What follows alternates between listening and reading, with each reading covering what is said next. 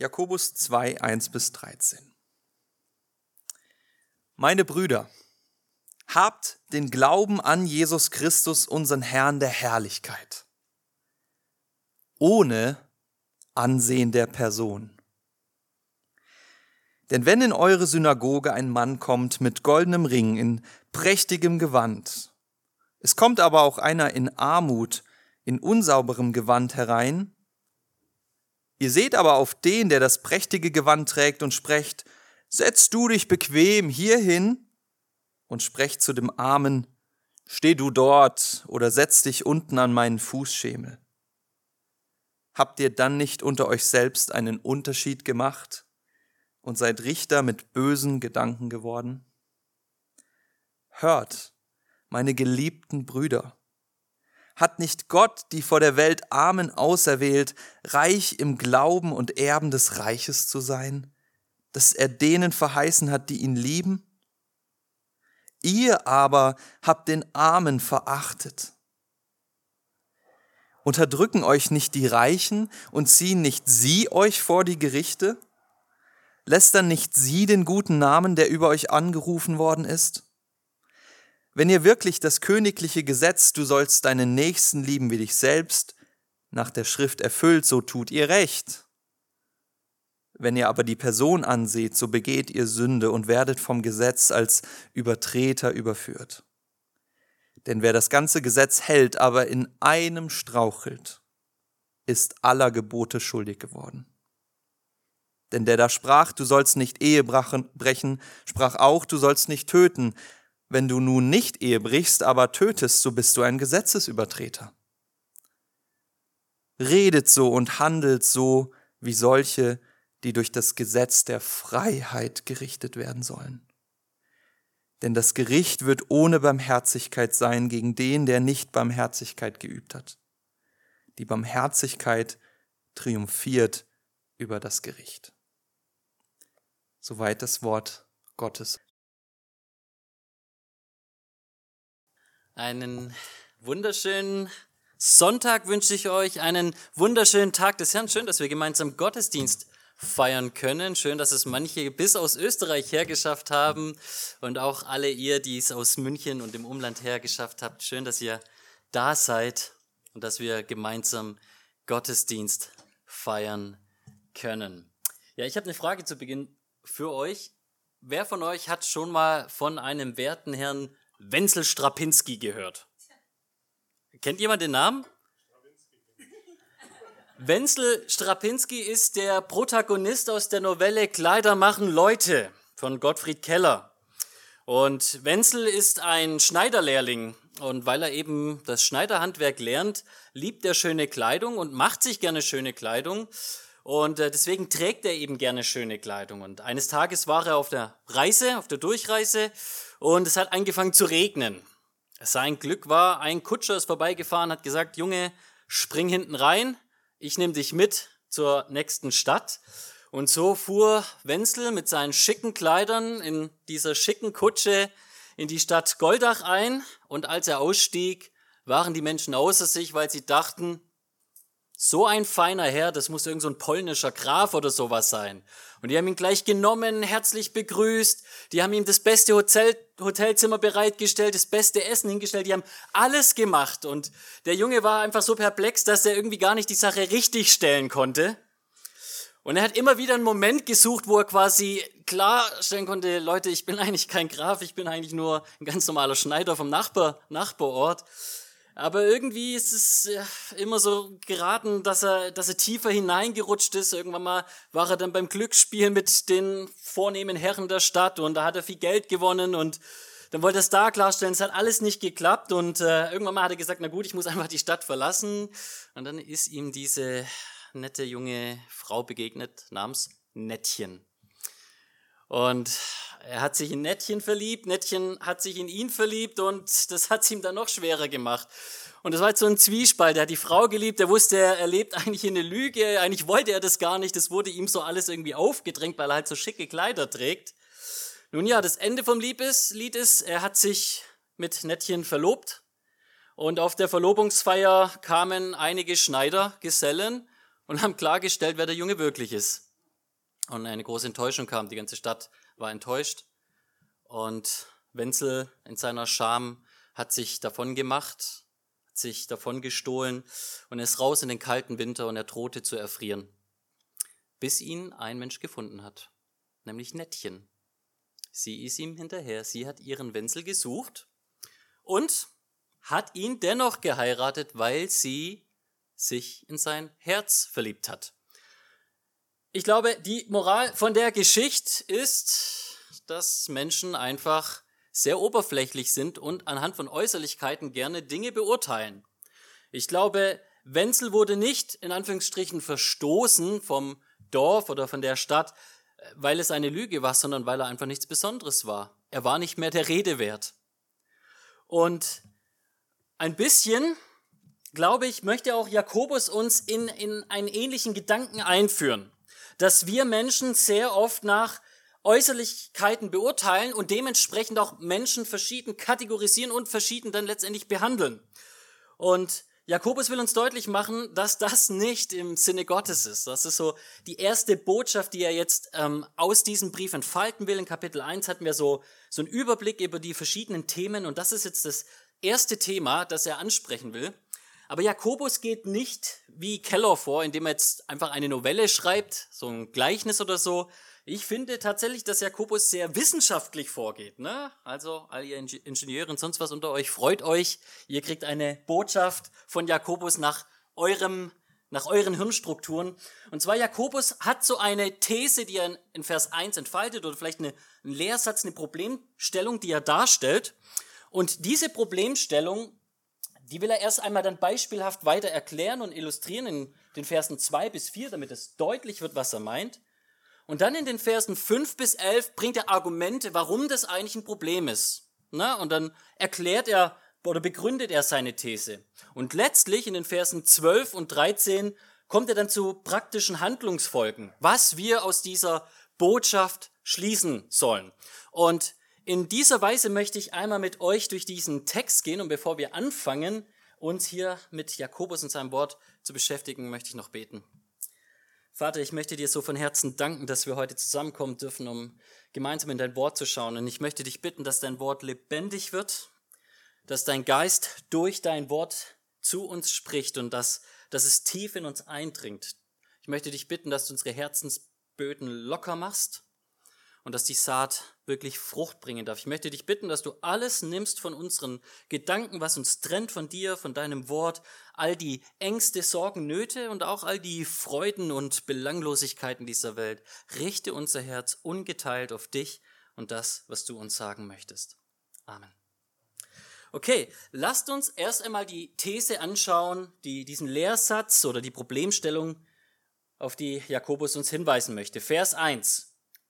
Meine Brüder, habt den Glauben an Jesus Christus, unseren Herrn der Herrlichkeit, ohne Ansehen der Person.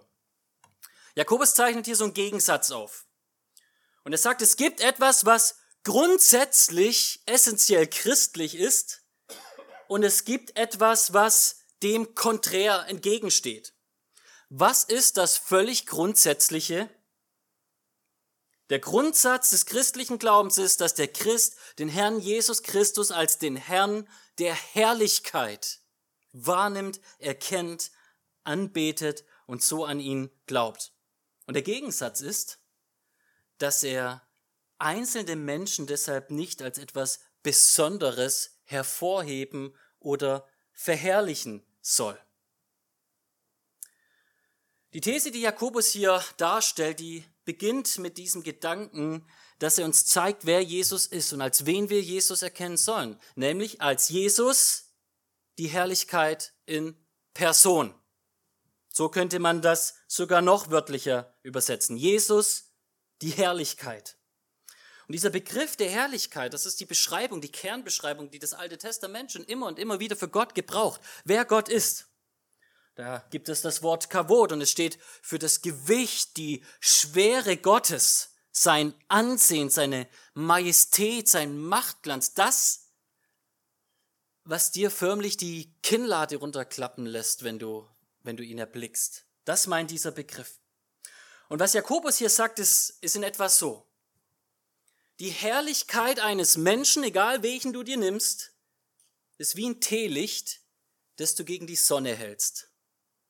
Und wie viel von diesem Teelicht ist noch so herausragend, dass du diesem Teelicht Ehre und Anbetung erweist? Nichts. Die Sonne strahlt so hell. Oder es ist wie der Mensch mit seinem Federgewicht, dem du die Herrlichkeit Gottes wie einen Berg in die Waagschale gegenüber legst. Der Mensch und seinem Gewicht wird nicht mal wahrgenommen. Oder es ist wie die Herrlichkeit des Menschen ist wie ein Gemälde, das ein Künstler zeichnet von der schönsten Landschaft, seinen Pinselstrichen, während er diese herrliche Landschaft gerade erblickt. Es ist nur ein kleines Gemälde mit Farben, das diesen herrlichen Glanz dieser Landschaft, die er sieht, nur im Ansatz eigentlich wirklich widerspiegeln kann. Das ist, was Jakobus hier sagt. Euer christlicher Glaube, der soll davon geprägt sein, dass ihr Christus als so alles überhaben, erhaben und herrlich anschaut und der Mensch, dass ihr dem Menschen eben nicht eine besondere, ein besonderes Ansehen erweist und indem ihr dem einen Ansehen erweist, den anderen irgendwo zur Seite schiebt und missachtet. Eigentlich könnte man sagen, das ist so ein, ein Grundsatz der biblischen Botschaft. Von Anfang bis Ende macht uns die Bibel immer und immer wieder deutlich, wenn Menschen anfangen, Menschen zu verherrlichen, Menschen ins Zentrum zu stellen, dann begehen sie Götzendienst. Sie geben dem Gemälde die Herrlichkeit und Ehre, die der wirklichen Landschaft eigentlich gebührt. Und im gleichen Atemzug lästern sie Gott, weil sie degradieren ihn als etwas, dem etwas anderes gegenübergestellt werden kann. Aber Jakobus sagt, nein, nein, nein, nur einer ist die Herrlichkeit. Und die Menschen, die sind geschaffen als Spiegel, als Ebenbilder Gottes, die diese Herrlichkeit reflektieren. Er ist die wirkliche Herrlichkeit. Das ist die Botschaft, die er seinen Zuhörern hier deutlich machen will. Und ich weiß, wir als fromme Leser der Bibel, ne, wir hören so, so einen Lehrsatz, so eine theologische Aussage und wir denken uns, Amen, Bruder, das ist richtig, aber zum Glück hat es ja nichts mit mir zu tun, denn ich würde ja niemals sagen, ich verehre einen Menschen oder ich bete einen Menschen an. Das wird mir niemals über die Lippen kommen. Ne? So denken wir. Und ein bisschen erinnert mich das an, an eine sehr bekannte Predigt, die manchmal auch die, die schockierende Jugendpredigt genannt wird. Und in dieser schockierenden Jugendpredigt sagt der Prediger am, am Ende seiner Predigt, dass im Christsein geht es darum, dass wir werden, wie Christus ist. Und dass wir uns nicht orientieren an den Stars und Idolen dieser Welt. Und als er das predigt, da klatschen die Menschen und jubeln. Und er steht da und er sagt, ich weiß gar nicht, warum ihr klatscht, denn ich rede gerade über euch. Und ich glaube, Jakobus will uns auch deutlich machen, dass das was mit uns zu tun hat. Und deswegen erklärt er das Ganze näher jetzt ab Vers 2. Und schaut mal mit mir rein in die Verse 2 bis 4. Hier illustriert Jakobus, wo und wie wir anstatt dem Herrn der Herrlichkeit allein Anbetung zu geben, wir doch irgendwie dazu schweifen können, Menschen anzusehen und über andere Menschen zu stellen. Ich lese einmal vor. Denn wenn in eure Synagoge ein Mann wenn ein Mann hineinkommt mit einem goldenen Ring in einem prächtigen Gewand. Es kommt aber auch ein Armer in unsauberem Gewand herein. Ihr seht aber auf den, der das prächtige Gewand trägt und spricht, setz dich hierher, hier wo es bequem ist, und ihr sprecht zu dem Armen, steh du dort oder setz dich hier in den dreckigen Boden an meinen Fußschemel. Habt ihr nicht unter euch selbst einen Unterschied gemacht und seid Richter mit bösen Gedanken geworden?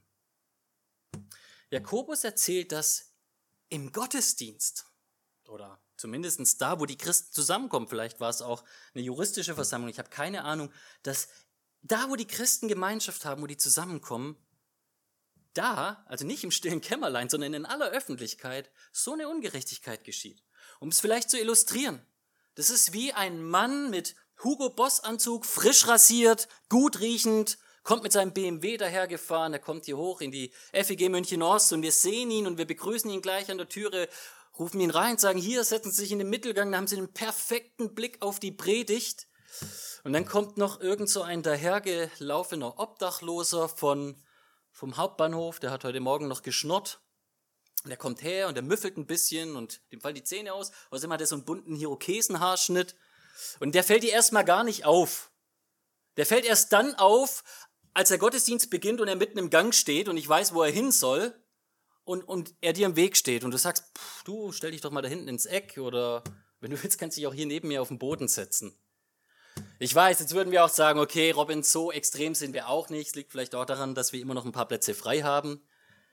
Aber vielleicht, um es ein bisschen weniger extrem zu illustrieren, vielleicht ist es einfach so. Stell dir mal vor, nach dem Gottesdienst, heute nach dem Gottesdienst, letzte Woche nach dem Gottesdienst. Gottesdienst ist vorbei und du siehst hier, pf, da hinten die Ulla, mit der wolltest du schon die ganze Woche reden und du stürmst auf sie ein und du quatschst mit ihr und hinter der Ulla sitzt irgendjemand Neues, wo das erste Mal da ist, wo Angst hat und du redest eine ganze Stunde, gehst mit Ulla einen Kaffee trinken, die andere Frau sitzt einfach da hinten, wird ignoriert und irgendwann mal alle Menschen gehen, du gehst, Ulla geht und diese Frau ist da sitzen geblieben und keiner hat sie beachtet, keiner hat sie gekannt. Vielleicht ist es einfach nur, dass wir manchmal so fokussiert sind auf Einzelne, entweder weil sie für uns was Besonderes sind oder weil wir uns mit ihnen identifizieren können, so dass wir keinen Blick haben auf andere. Kein Mensch würde sagen, das hätten die auch damals nicht gesagt, der ist unwert für mich. Aber die Realität ist, der ist einfach nur wie Luft für mich, ich nehme den nicht mal wahr. Der hat keine Bedeutung für mich. Oder ich gebe ihm halt noch irgendwie sowas hier, was irgendwie keinem was kostet oder keinen etwas stört. Und das ist der Punkt, den Jakobus hier machen will zu seinen Zuhörern, was er bei ihnen wahrnimmt. Leute, ihr seid die christliche Gemeinde und ihr kommt zusammen. Und ihr kommt zusammen, weil ihr an Christus glaubt. Aber wenn ihr zusammenkommt, dann kommt ihr als Leute zusammen, die manche Menschen für was Besonderes halten oder zumindestens ihnen mehr von dem geben, was ihr habt, eure Aufmerksamkeit oder sonst was. Ihr kümmert euch um die, aber ihr lasst die anderen stehen. Nein, ihr sagt nichts Böses zu ihnen, aber ihr ignoriert sie einfach. Und Jakobus sagt, wenn ihr das tut, wenn ihr so mit Menschen umgeht, habt ihr nicht unter euch selbst einen Unterschied gemacht und seid Richter mit bösen Gedanken geworden. Mir fällt ein anderes Beispiel ein, wo mir das auch so bewusst geworden ist. Es gibt einen wundervollen Menschen, den ich sehr gerne habe, und dieser Mensch hat eine dunkle Hautfarbe und dieser Mensch hat wirklich nicht das beste Deutsch. Und wenn dieser Mensch predigt, dann predigt er mit sehr, ich würde sagen, stammelnden Lippen. Aber was er predigt, ist einfach Jesus, Jesus und Jesus. Und ich habe es schon erlebt, dass nach einem Gottesdienst Menschen zu mir kommen und gesagt haben, von dem verstehst du ja gar nichts. Was soll ich denn mit so einem? Warum soll ich dem zuhören? Der kann ja nicht mal richtig Deutsch. Und das ist irgendwie so bezeichnend, weil der Mensch sagt, in anderen Ländern, da geht er hin und da stammelt er ein paar Worte in ihrer Sprache und die Menschen freuen sich darüber. Aber in Deutschland ist es so, wenn du ein paar Worte in Deutsch stammelst, dann wirst du vom Deutschen korrigiert grammatikalisch. Seht ihr, wir, wir machen so, ein, so einen Unterschied. Der lohnt sich, dem lohnt sich nicht zuzuhören, weil der passt nicht in mein Bild, nicht in mein Schema. Und Jakobus sagt, Leute, wenn wir das machen, werden wir da nicht selbst zu Richtern über Menschen, und zwar zu Richter mit bösen Gedanken, mit Gedanken, die überhaupt nicht Gott entsprechen? Sollte nicht unsere Zusammenkunft anders sein, nämlich wie er es im letzten Vers von Kapitel 1 gesagt hat? Sollte ein Gottesdienst sich nicht dadurch auszeichnen, dass man Waisen und Witwen in ihrer Bedrängnis entgegenkommt und sich selbst von der Welt unbefleckt lässt? wollen wir als FEG München Ost wirklich Gottesdienst feiern? Dann sagt Jakobus, dann fängt es damit an, dass wir die lieben, Weißen, Witwen, Menschen, die uns einfach gar nicht in den Kram passen, die einfach mal eine völlig andere Position zu Corona haben oder theologische Tendenzen haben, die mir so gar nicht in den Kram passen oder einfach vielleicht nicht so aussehen, wie ich es mag, weil der Kleidungsstil mir nicht entspricht oder sonst irgendwas. Wenn wir das ablegen und anfangen, einfach auf sie zuzugehen, dann glaube ich, dann haben wir diesen reinen und unbefleckten Gottesdienst. Jetzt geht Jakobus im nächsten Schritt darauf ein und erklärt, warum ist das eigentlich so ein großes Problem? Na, man kann ja auch wirklich aus jeder Mücke einen Elefant machen. Man kann auch echt übertreiben, Jakobus. Jetzt mal ernsthaft, der Arme konnte sich ja trotzdem hinsetzen auf dem Fußboden. Ist ja nicht so irgendwie, dass man ihn wieder rausgeschickt hätte. Schaut mir her, warum Jakobus sagt, dass das alles so ein Riesenthema für ihn ist, warum es so wichtig ist, dass Menschen einfach geliebt werden. Er bringt drei Argumente. Das erste Argument finden wir, Vers 5 und 6, die erste Hälfte. Es ist so wichtig, dass wir Barmherzigkeit üben und auf die eingehen, die uns vielleicht eigentlich fern sind und nicht in den Kram passen, weil Gott so ist. Schaut mal her, Vers 5. Hört meine geliebten Brüder, hat nicht Gott die vor der Welt Armen auserwählt, reich im Glauben und Erben des Reiches zu sein, dass er denen verheißen hat, die ihn lieben, ihr aber habt den Armen verachtet. Zwei Gedanken hierzu. Erstens, die Bibel macht immer und immer wieder deutlich, dass verhältnismäßig tatsächlich die Christenheit primär aus denen besteht, die eigentlich weltlich gesehen nicht so viel zu bieten haben. Das ist eins so ein Kernargument, was die modernen Atheisten bringen, dass die sagen, die Anzahl der Akademiker, die gläubig sind, ist viel geringer als die Anzahl der Akademiker, die Atheisten sind. So ein Kernargument, was die bringen. Und wisst ihr, was wir darauf antworten müssen? Ja, das stimmt, ist tatsächlich so. Es, es gibt mehr intelligente Menschen, die in Deutschland zumindest, es gibt mehr intelligente Menschen auf einer Universität, wenn du eine Umfrage machst, die sagen, wir können mit einem christlichen Glauben nichts anfangen, als es Menschen dort gibt, die sagen, wir können was damit anfangen. Das ist eine Realität. Das steht hier geschrieben. Und es steht nicht nur hier geschrieben, das steht auch in 1. Korinther 1, 26 bis 31 geschrieben. Schaut mal, was Paulus dazu sagt.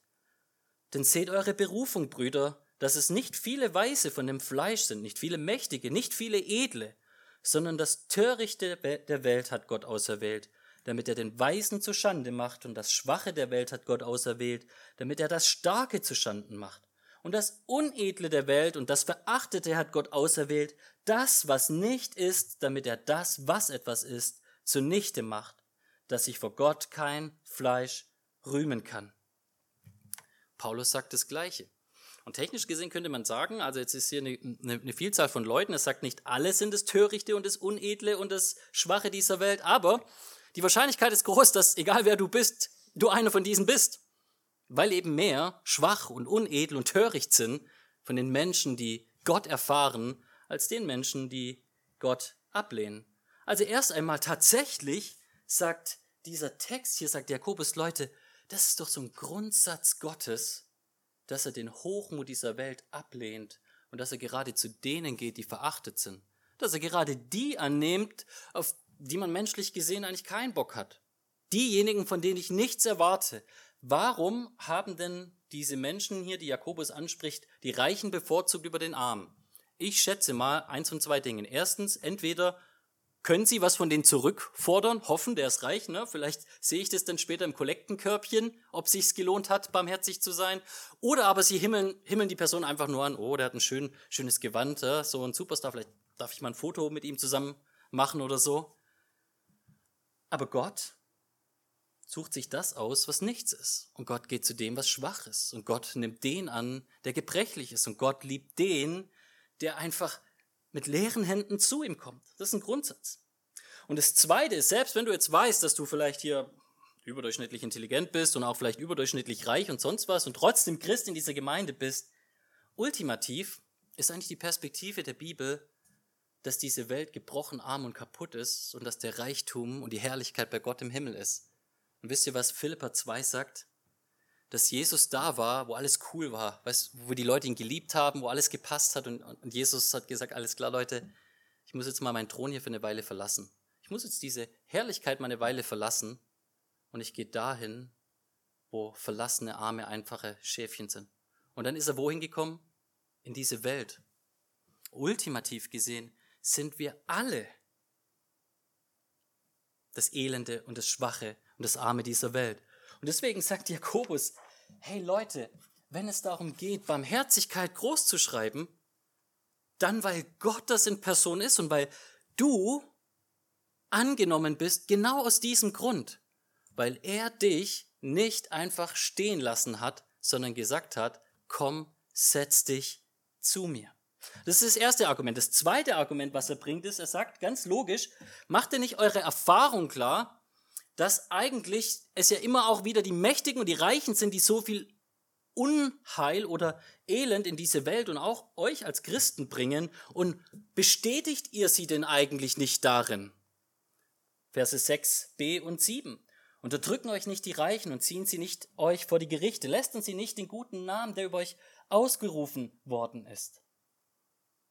Damit sagt Jakobus nicht, dass wer reich ist und wer mächtig ist, automatisch Böses tut und wer arm ist und schwach, automatisch immer Gutes tut. Ja, wir wissen, dass auch viele arme Leute Böses tun können und viele reiche Leute Gutes tun, tun können. Aber was er sagt ist, schaut doch mal in eure eigene Lebenswelt rein. Wo seht ihr denn eine große Ungerechtigkeit? Ich zum Beispiel sehe die Ungerechtigkeit darin, dass es für einen einfachen Menschen oft unfassbar schwer bis gar unmöglich ist, einen juristischen Prozess zu gewinnen gegen eine übermächtige Firma, die die besten Anwälte und sonst was dahinstellen kann. Du kannst nichts dagegen machen.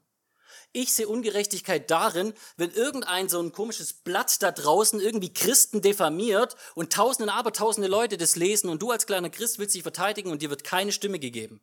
Natürlich sind es die Mächtigen, natürlich sind es die Reichen, die so viel Unheil in diese Welt bringen.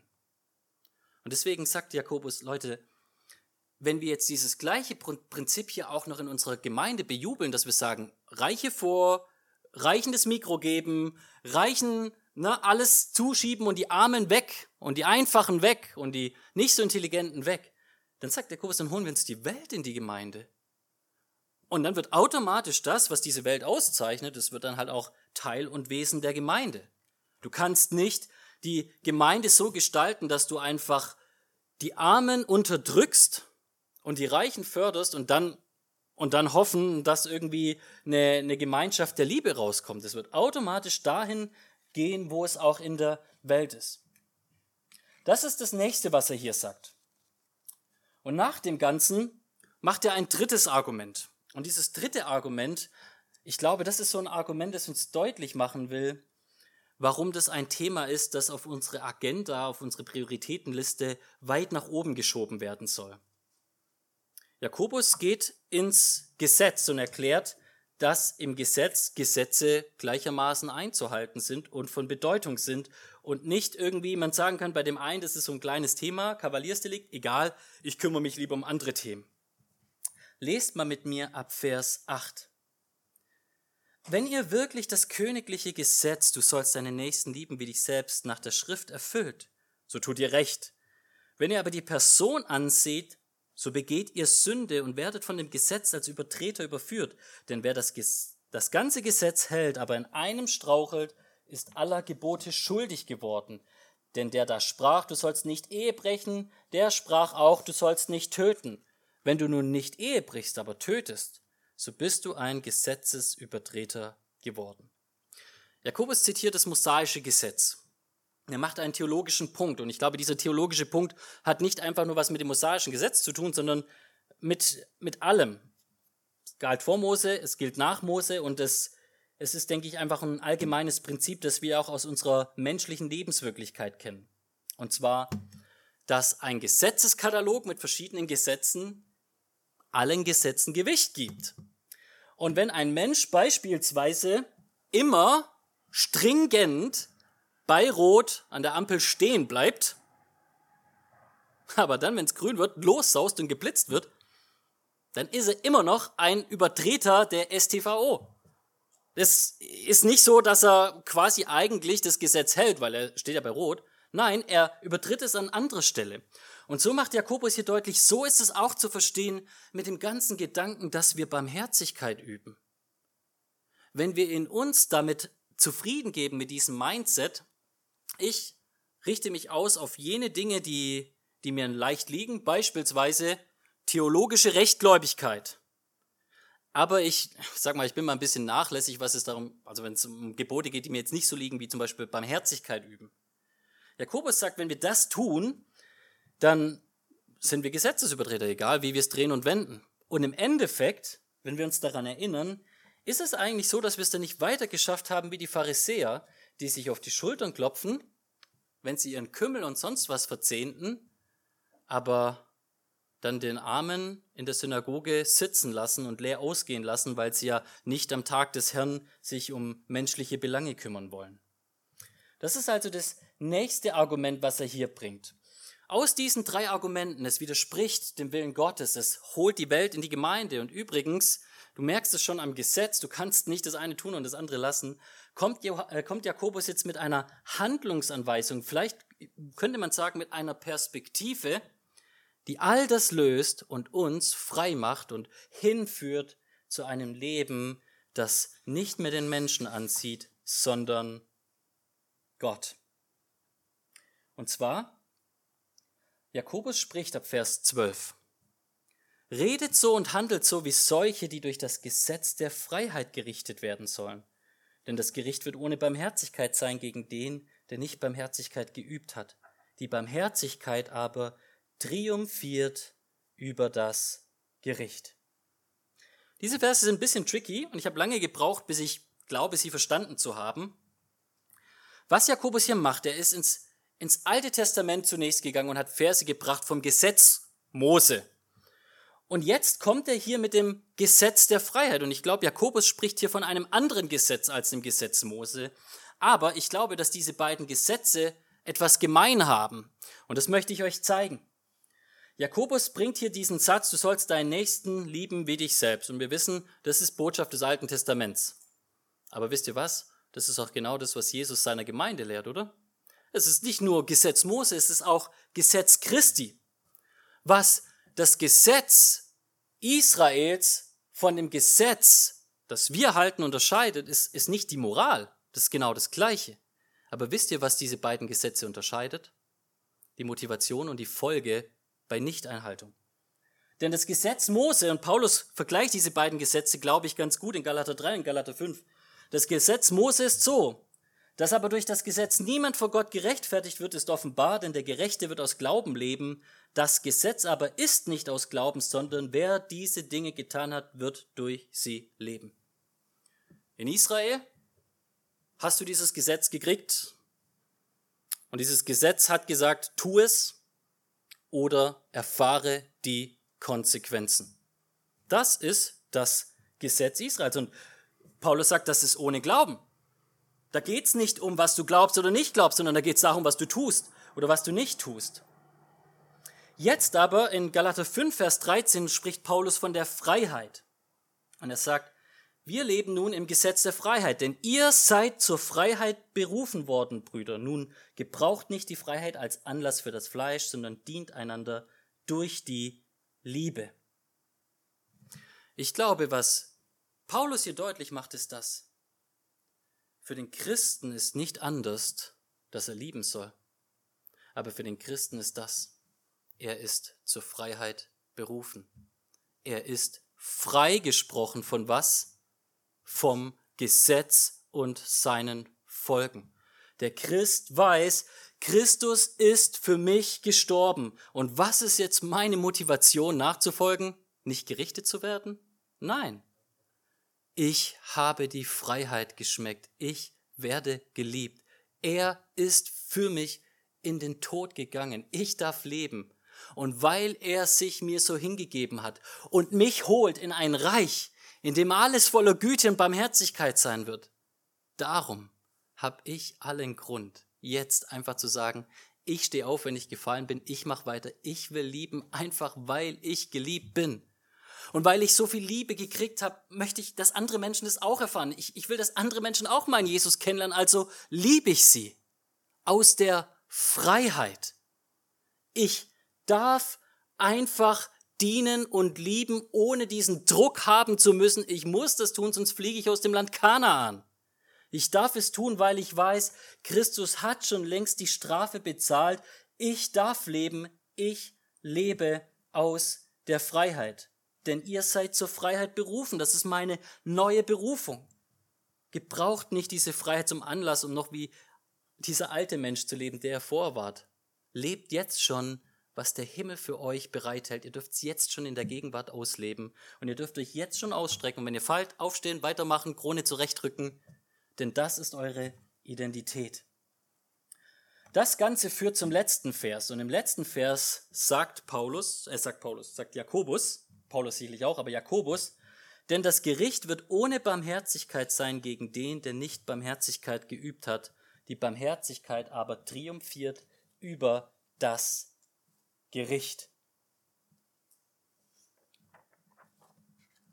Wir sind gerade darauf eingegangen, dass die Botschaft, die Mose hat, ganz klar ist, Gott ist gerecht und wenn du seiner Gerechtigkeit nicht entsprichst, dann wirst du gerichtet. Lehrt das neue Gesetz, dass Gott ungerecht ist? Nee. Aber wisst ihr was? Da Gott immer noch so absolut gerecht ist, ist auch in der neutestamentlichen Gemeinde klar, dass Gott völlig erbarmungslos richten wird. Und wisst ihr, wen er völlig erbarmungslos gerichtet hat? Seinen Sohn. Denn er kam in diese Welt, um deine Schuld auf sich zu nehmen. Die Strafe, die du verdienst. Und er ist ins Kreuz gegangen und er hat sie hingebracht, er hat sie hingenagelt, damit du frei bist. Er wurde gerichtet ohne Barmherzigkeit. Aber ich glaube, Jakobus macht hier auch deutlich, weil wer weiß schon, wer alles seine Zuhörer sind. Vielleicht sitzt du hier einfach nur, weil es guten Kaffee nach dem Gottesdienst gibt. Wenn du noch nicht frei bist vom Gesetz, weil Christus für dich zum Fluch geworden ist, dann sei dir bewusst, dass Gott alles, was du getan hast, einmal vor den Richterstuhl bringen wird. Und deswegen Galater 3, Vers 13. Die Botschaft, die ich euch zusprechen möchte, wenn du daran schon glaubst, Halleluja, erinnere dich. Wenn du noch nicht glaubst, dann fang an daran zu glauben. Christus hat uns losgekauft von dem Fluch des Gesetzes, in dem er ein Fluch geworden ist. Denn es steht geschrieben, verflucht ist jeder, der am Holz hängt, damit der Segen Abrahams in Christus Jesus zu den Nationen kommt, damit wir Verheißung des Geistes durch den Glauben erben werden. Ihr Lieben, Jesus hat uns frei gemacht. Und weil Jesus uns so liebt und seine Liebe in uns legt und übrigens uns noch seinen Geist schenkt, haben wir irgendeinen Grund zu sagen, das geht mich nichts an? Ich glaube, wir dürfen heute hier rausgehen und sagen aufs Neue, krass, was lohnt es sich eigentlich überhaupt noch diesen törichten Dingen dieser Welt zu folgen und nach Äußerlichkeiten zu werten, wenn ich weiß, wie der unendliche Gott ist und wie viel besser sein Reich ist? Ist das nicht eine viel bessere Motivation, um jetzt anzufangen, nach dem Gottesdienst einfach mal einen Blick zu haben auf den, der vielleicht zum ersten Mal hier ist, der vielleicht noch Angst hat, der vielleicht Gott noch nicht kennt, und auf ihn zuzugehen und ihn einzuladen, mit ihm ins Gespräch zu kommen. Vielleicht mal auf diesen komischen Corona-Leugner oder diesen Super-Angsthasen zuzugehen, weil du weißt, du wirst mit ihm die Ewigkeit verbringen und dann wird es diese Streiterei nicht mehr geben. Sind das nicht viel bessere Motivationen, um das Gesetz zu halten? Ich glaube, wir haben hier allen Grund. Deswegen möchte ich zum Schluss zusammenfassen, folgende Stichpunkte. Erstens, Jakobus spricht euch an mit Brüder oder auch Schwestern. Und das heißt so viel wie, hey, wir sind eine Familie. Das ist dein Status. Zweitens, wie blind bist du, wenn du meinst, ein Mensch wäre so anbetungswürdig, dass du ihm irgendwie alle Aufmerksamkeit schenken musst? Gott ist so viel herrlicher. Er ist aller Anbetung würdig. Drittens, aber diese Menschen, die zwar nicht als Gott angebetet werden sollen, sind immer noch seine Schöpfung. Und weißt du was? Dieser Mensch, dieser zahnlose, stinkende Mensch da am Hauptbahnhof, der ist ein Abglanz Gottes, denn er wurde in seinem Bild geschaffen. Und manchmal, wenn du einen Menschen in die Augen schaust, dann siehst du ein, ein Stück von dieser Herrlichkeit. Mach dir das bewusst mit jedem einzelnen Menschen. Und mach dir bewusst, wenn du diesen Christus noch nicht kennst, er wird unbarmherzig richten. Wenn du diesen Christus kennst, er hat das unbarmherzige Gericht getragen für dich. Jetzt liebe, wie er dich geliebt hat. Amen.